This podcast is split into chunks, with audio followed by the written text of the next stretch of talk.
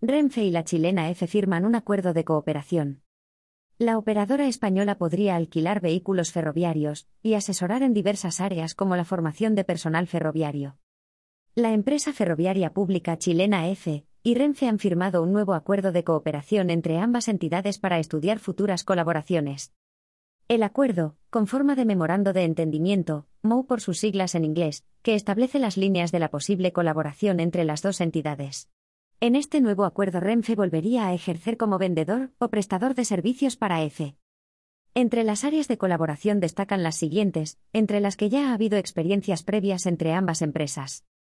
Elaboración de estudios de demanda y o planes de factibilidad para la implantación de nuevas rutas ferroviarias. Alquiler y venta de material rodante. Planificación, diseño, comercialización, gestión, explotación, operación y mantenimiento de servicios ferroviarios de viajeros y mercancías. Formación y capacitación técnica del personal ferroviario. Una de las primeras vías de colaboración que podrían materializarse, según Renfe, es el alquiler de trenes de viajeros. En una primera fase serían de tracción diésel y, posteriormente, eléctricos. De momento no hay más detalles sobre esta operación. Sin embargo, la devolución de las unidades 592 alquiladas por Renfe a CP, está previsto que el alquiler termine en 2025, las hace buenas candidatas. Allí se sumarían a los UT 593 de dos coches vendidos hace unos 20 años. Sin embargo, volver al modelo de utilización de material de segunda mano contrasta con la política de adquisición de trenes nuevos. En paralelo a la llegada de los 593, F recibió los primeros trenes nuevos desde los años 70. Se trató de 27 unidades Strapolis 100 del fabricante Alstom. Posteriormente, ha recibido trenes nuevos tanto de Alstom como de la China CRRC. Renfe y F, aliadas desde los años 90. La cooperación entre Renfe y IFE se remonta a mediados de los años 90.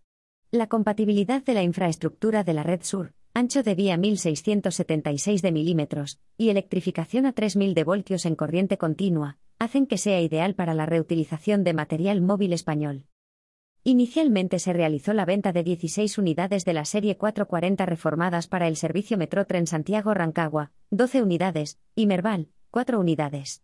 En 2005 se vendieron cuatro unidades adicionales, con una reforma más profunda que incluía el carenado de los testeros y la supresión de la separación entre coches.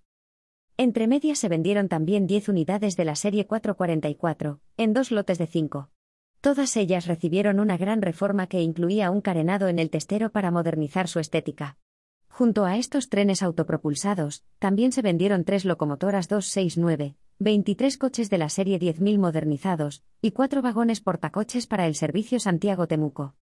Por último, en 2005 Renfe vendió cuatro trenes de la serie 593 reducidos a dos coches, y con una reforma similar a la de las unidades 596.